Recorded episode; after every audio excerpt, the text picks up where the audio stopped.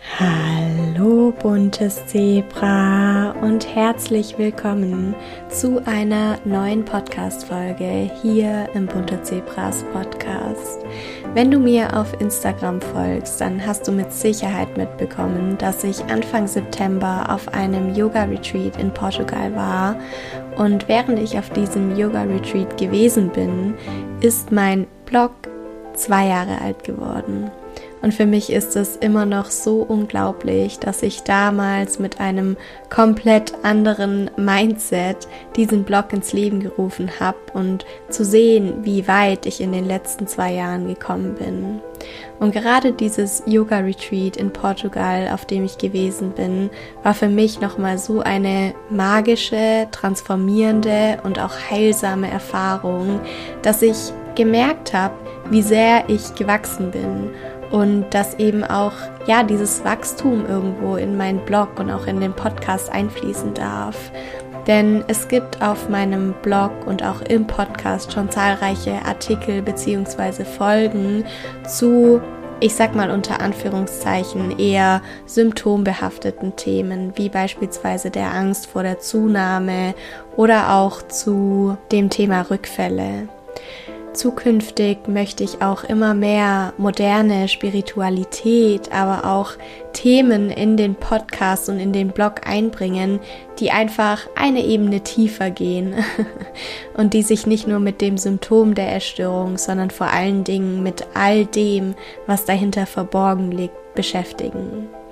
Und ich würde sagen, damit fangen wir heute auch direkt an und deswegen geht es heute um das spannende und unglaublich wichtige Thema Vertrauen. Und ich wünsche dir ganz viel Freude und vor allen Dingen neue, super wertvolle Erkenntnisse mit dieser Episode.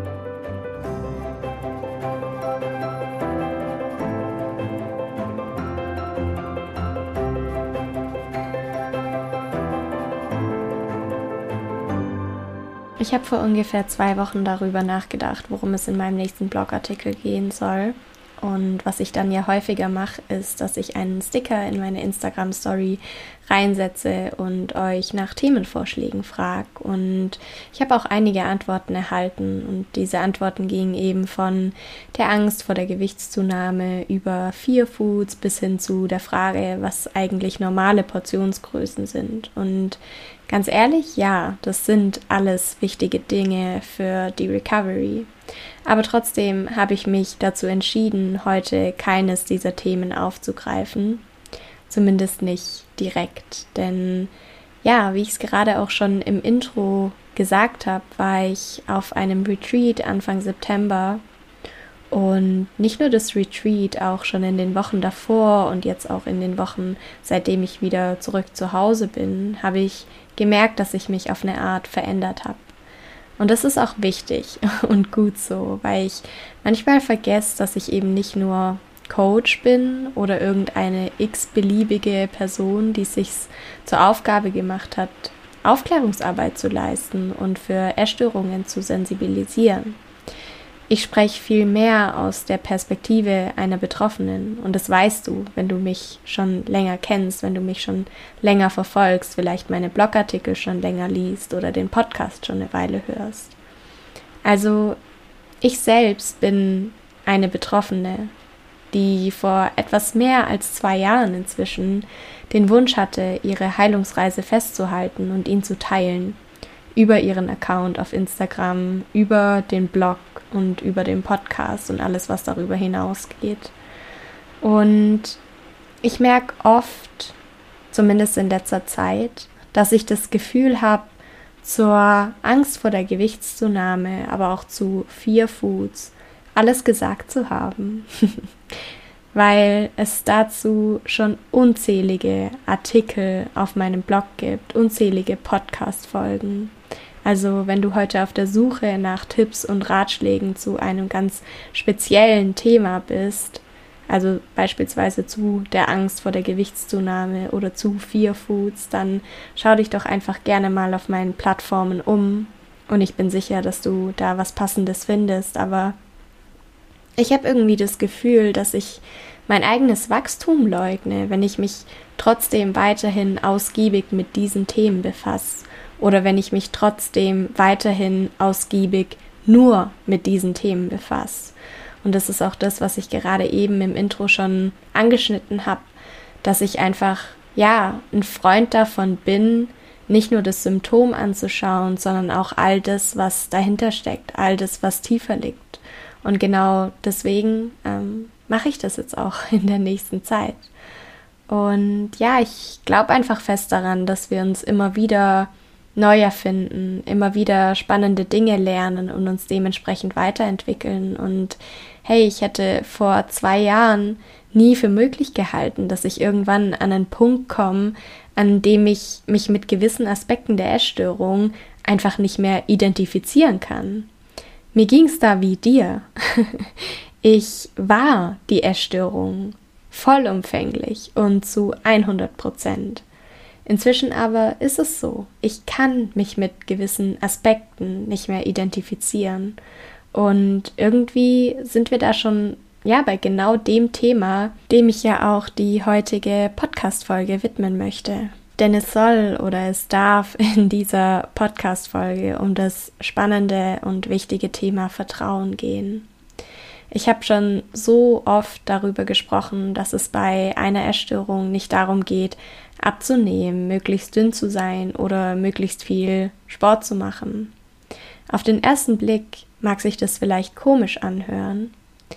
Und auf den ersten Blick mag es vielleicht auch so wirken, als ginge es genau um diese Dinge, aber im Kern ist die Ursache einfach eine andere. Genauso ist es bei der Angst vor der Gewichtszunahme, bei Fear oder auch bei normalen Portionsgrößen. Also das Problem ist nicht wirklich die Angst vor der Gewichtszunahme, der Umgang mit Foods oder die Frage nach normalen Portionsgrößen. Das Problem ist das Vertrauen beziehungsweise das fehlende Vertrauen. Das heißt, Vertrauen ist irgendwie so ein bisschen das Bindeglied, das all diese wichtigen Aspekte die auf dem Weg aus der Essstörung eine Rolle spielen, vereint. Und Vertrauen spielt in ganz vielen Bereichen unseres Lebens eine wichtige Rolle. Also innerhalb der Familie beispielsweise, aber auch in Freundschaften, in Beziehungen und natürlich in Bezug auf uns selbst und in Bezug auf das Leben. Während ich diese Podcast-Folge vorbereitet habe, habe ich mir mal Gedanken darüber gemacht, was es eigentlich bedeutet, sich selbst und dem Leben vertrauen zu können. Und für mich bedeutet es konkret, keine Angst zu haben und zu wissen, dass man mit allem, was kommt, umgehen kann, dass man immer eine Lösung findet und selbst wenn man nicht alles immer auf Anhieb versteht, die Dinge rückblickend einen Sinn ergeben. Für mich ist Vertrauen auch das Wissen, dass das Leben für einen ist dass es einem Aufgaben von genau der Größe schickt, die wir bewältigen können, an denen wir auch wachsen. Vertrauen ist zur richtigen Zeit am richtigen Ort zu sein, selbst wenn es gar nicht der Ort ist, den wir ursprünglich in Erwägung gezogen haben. Weil Vertrauen auch heißt, von Plänen abzuweichen, Kontrolle abzugeben und sich dem Fluss des Lebens hinzugeben, und wenn du das jetzt vielleicht gerade hörst, dann möchtest du wahrscheinlich am liebsten sofort erfahren, wie verdammt nochmal du in dieses Vertrauen kommen kannst. Und an dieser Stelle ist es so spannend und elementar zu verstehen, dass du alles, was du dafür brauchst, bereits in dir trägst. Denn Vertrauen ist dein natürlicher Zustand. Das heißt, du bist nicht auf die Welt gekommen und hattest Angst, dich zu zeigen oder verletzt zu werden. Ganz im Gegenteil. Als Babys stellen wir nicht in Frage, ob wir richtig sind, sondern wir sind in tiefem Urvertrauen. Urvertrauen nennt man das. Und wissen, dass wir auf dieser Welt willkommen sind. Aber das Problem ist, dass je älter wir werden, desto mehr Erfahrungen machen wir, die uns auf eine Art verunsichern und unser Urvertrauen erschüttern. Das können beispielsweise ja sehr einschneidende Erlebnisse wie die Scheidung der Eltern sein oder der Tod von einer nahestehenden Person. Es können aber auch prägende Situationen aus deiner Kindergarten- und Schulzeit sein. Vielleicht Situationen, an die du dich heute gar nicht mehr erinnerst oder an die du dich erinnerst und die sich damals für dich so schlimm angefühlt haben, von denen du aber heute denkst, dass es doch total banal gewesen ist. Jedenfalls geht es darum, dass wir aufgrund dieser Erlebnisse oder Situationen plötzlich hinterfragen, wer wir sind. Wir fühlen uns nicht mehr geliebt, wir fühlen uns nicht mehr gut genug und wir glauben stattdessen, dass andere schöner, klüger oder auch beliebter sind als wir. Und mit jedem Moment, in dem unser Urvertrauen erschüttert wird, verschließen wir unser Herz ein kleines bisschen mehr wir fangen an, uns zu schützen. Beispielsweise gehen wir Konflikten aus dem Weg. Wir fangen an, uns zu verstellen, um uns anderen anzupassen. Oder wir lassen keine aufrichtige Bindung mehr zu. Man könnte an dieser Stelle auch sagen, dass wir anfangen, Angst statt Liebe zu wählen. Und dadurch stellen sich immer mehr unangenehme Gefühle wie Einsamkeit, aber auch Ohnmacht oder Hilflosigkeit ein. Ein ganz, ganz großes Problem unserer vor alle Dingen westlichen Welt ist der Umgang mit belastenden Gefühlen, weil gerade hier in der westlichen Welt wird der Umgang mit belastenden Gefühlen nur bedingt beigebracht. Es ist also gar nicht verwunderlich, dass wir uns mit all diesen Emotionen, die da hochkommen, wie Einsamkeit, Ohnmacht oder Hilflosigkeit, super schnell überfordert fühlen und nach Möglichkeiten suchen, diese Gefühle auf eine Art zu bändigen, sie zu kontrollieren. Und das ist der Punkt, an dem die Essstörung ins Spiel kommt. Es gibt dieses wunderschöne Zitat von Ulrich Schaffer und dieses Zitat ist Geh du vor, sagte die Seele zum Körper. Auf mich hört sie nicht, vielleicht hört sie auf dich. Ich werde krank werden, antwortete der Körper der Seele, dann wird sie Zeit für dich haben. Und nach allem, was ich dir bis hierhin schon mitgegeben habe, passt dieses Zitat meiner Meinung nach perfekt, weil wir so oft so wütend auf die Essstörung, auf das Leben und irgendwie ja auch uns selbst sind und uns immer wieder fragen, wieso ausgerechnet wir dieses Problem haben, wieso wir nicht einfach normal sein oder normal essen können. Und wir glauben dadurch, dass wir die Essstörung bekämpfen müssen und übersehen dadurch aber all das, was vor der Essstörung war. Das heißt, wir verpassen es zu erkennen, dass die Essstörung an sich nie das Problem, sondern vielmehr eine Bewältigungs- oder besser gesagt eine Vermeidungsstrategie war. Denn wir erinnern uns an diese unangenehmen, belastenden Gefühle von Einsamkeit, Ohnmacht, Hilflosigkeit, die die Essstörung versucht, in Zaum zu halten. Das heißt, auch wenn es sich ziemlich abwegig anhören mag, hat dein essgestörtes Verhalten einen Sinn. Es ist ein Lösungsversuch, um mit diesen Gefühlen oder auch mit schwierigen Lebenssituationen umzugehen.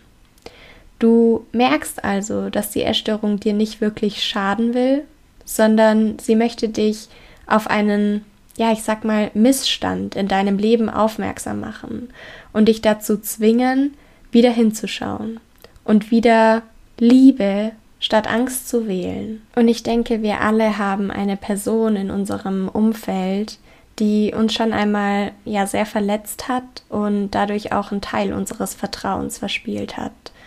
Und jetzt überleg mal für dich, wie bist du damit umgegangen, mit dieser Verletzung?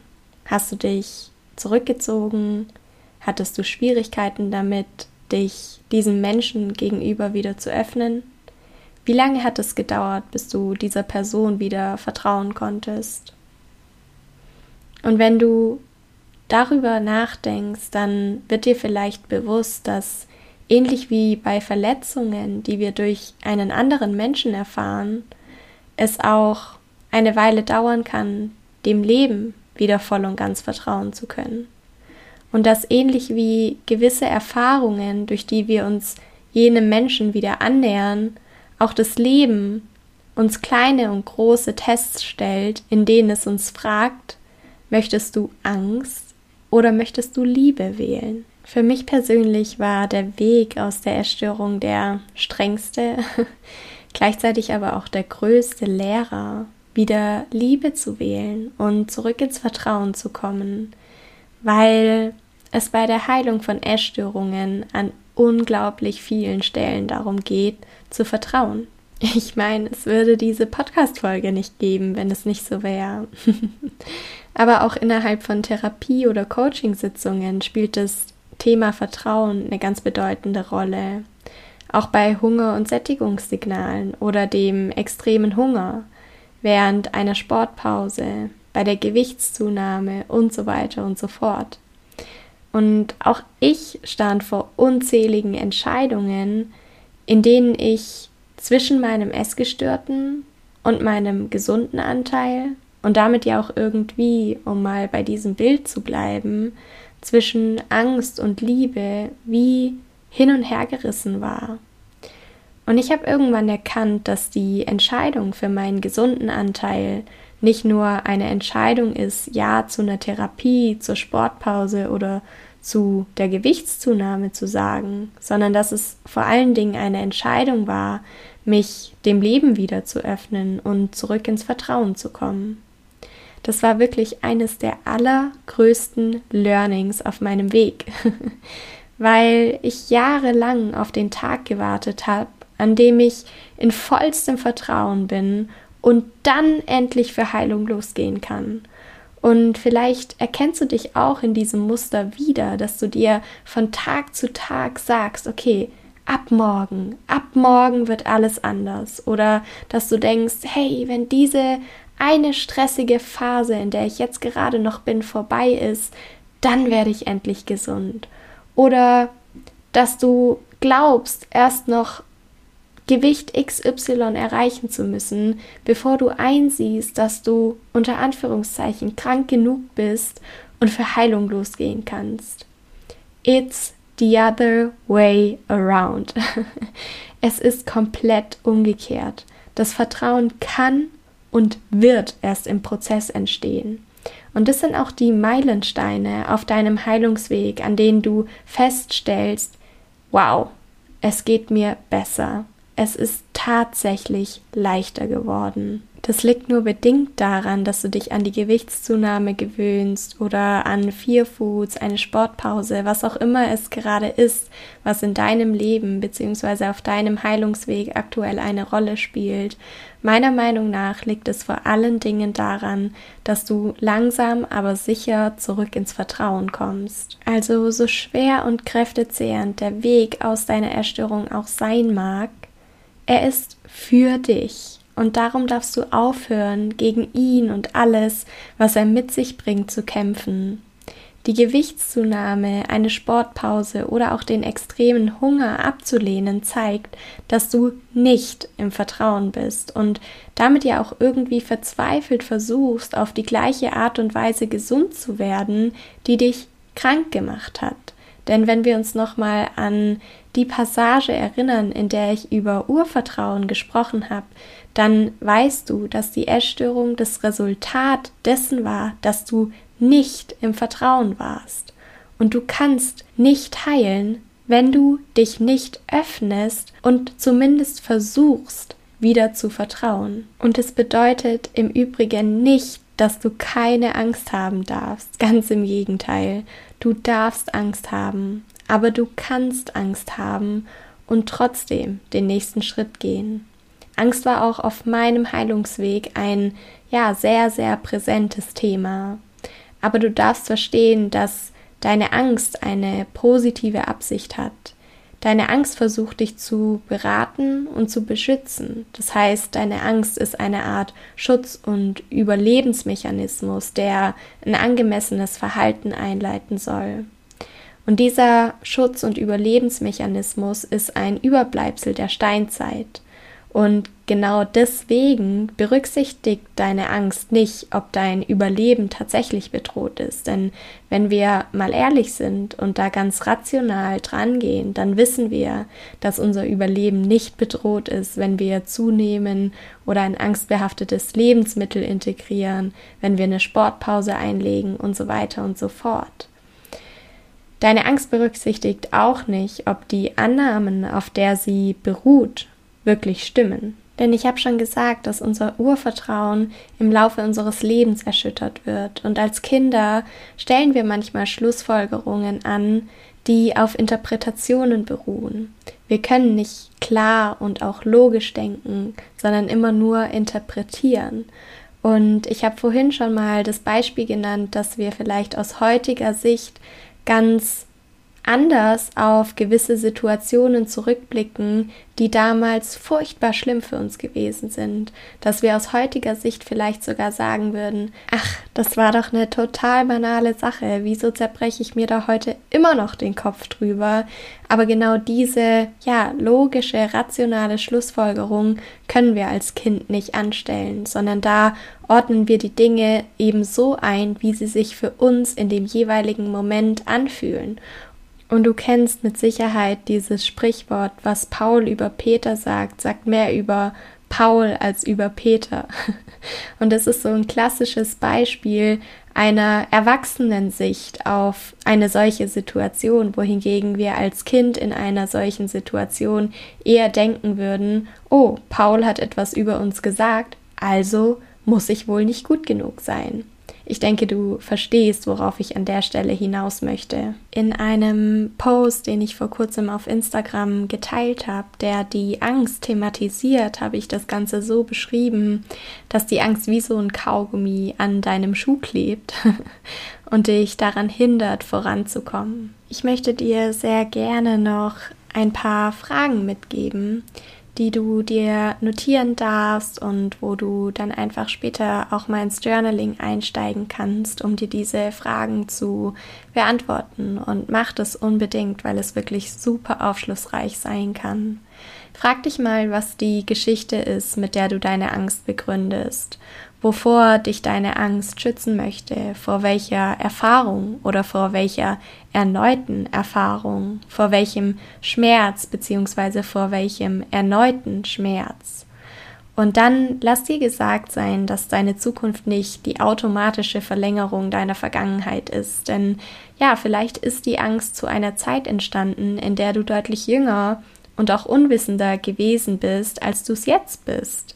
Die Selbstreflexion über Journaling hilft dir, deiner Angst zu begegnen.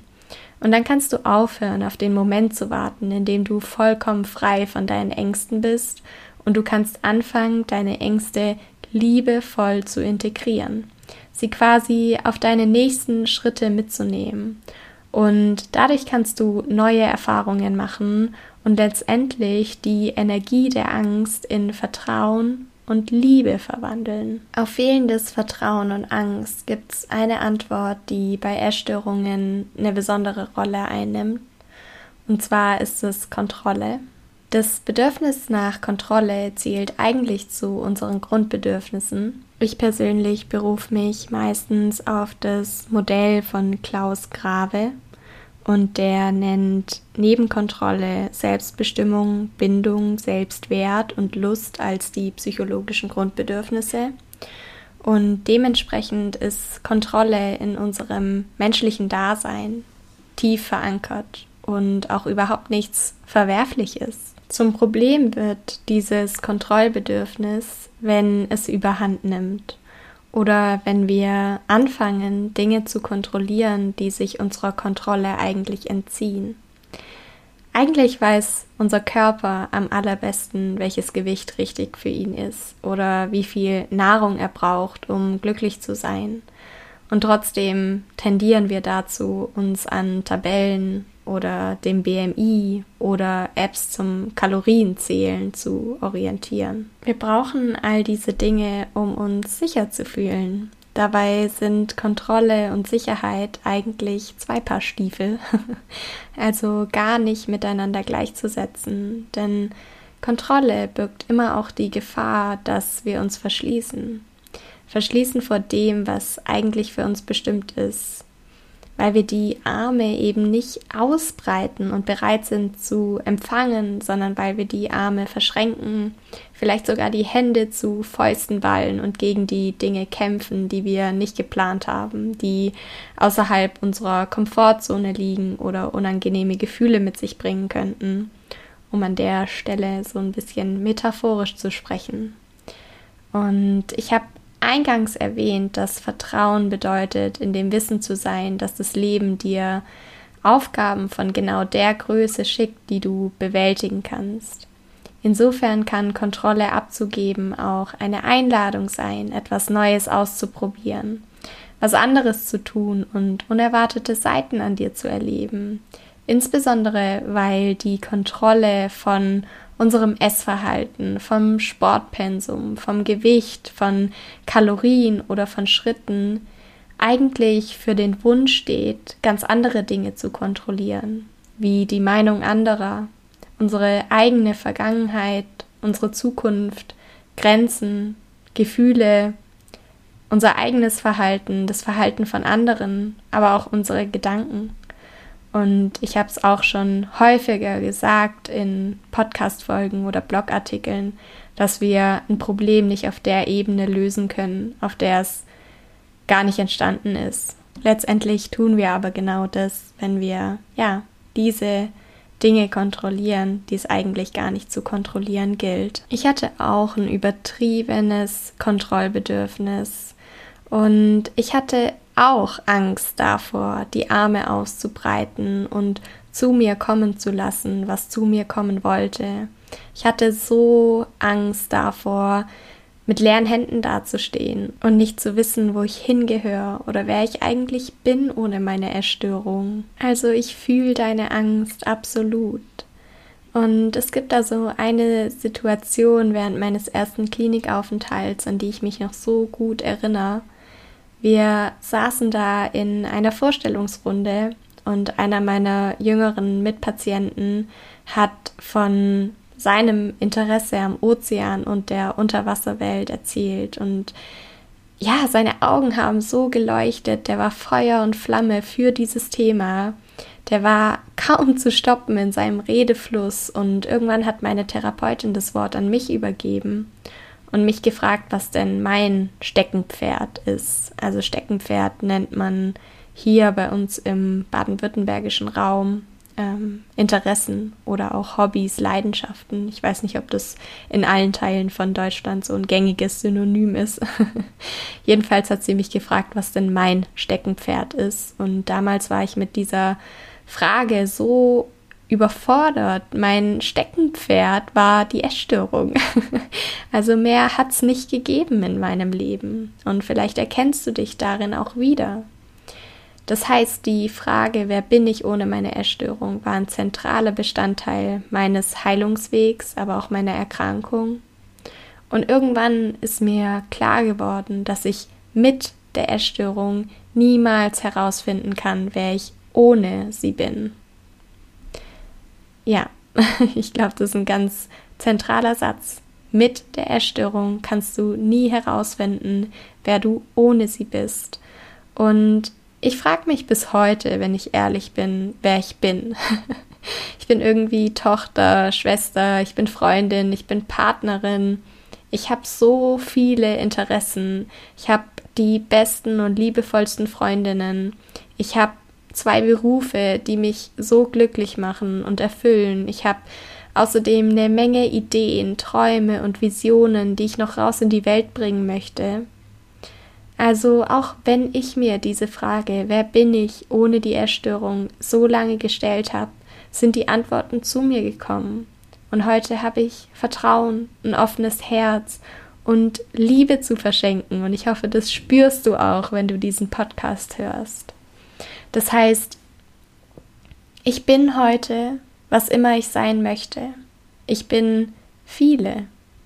Was ich aber definitiv weiß, ist, dass ich deutlich mehr als meine Essstörung bin. Und ganz ehrlich, wieso sollte es bei dir anders sein? Ich habe auch immer gedacht, ich bin die eine, die Ausnahme, die eine, für die all diese Regeln oder Bedingungen, von denen man überall liest, nicht gelten. Aber ich war nicht die eine. Und ich kann dir versprechen, dass du auch nicht die eine oder der eine bist, sondern dass du losgehen darfst, um herauszufinden, was das Leben für dich bereithält. Also öffne dich und vertraue. Das ist mein allergrößter Herzenswunsch für dich.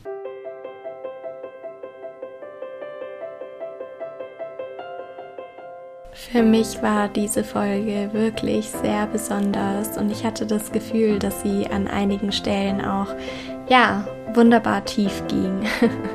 Deswegen hoffe ich so, so sehr, dass du dir daraus ganz viel mitnehmen konntest. Und wenn du magst, dann melde dich auch super gerne bei mir. Teil deine Erkenntnisse, stell mir Fragen, erzähl mir, was neu für dich war, wo du dich wiedererkannt hast oder welchen Schritten auf deinem Heilungsweg du ab heute mit etwas mehr Vertrauen begegnen möchtest. Der Austausch mit dir ist so unglaublich wertvoll für mich und mit einer der Gründe, aus denen ich den Podcast hier mache.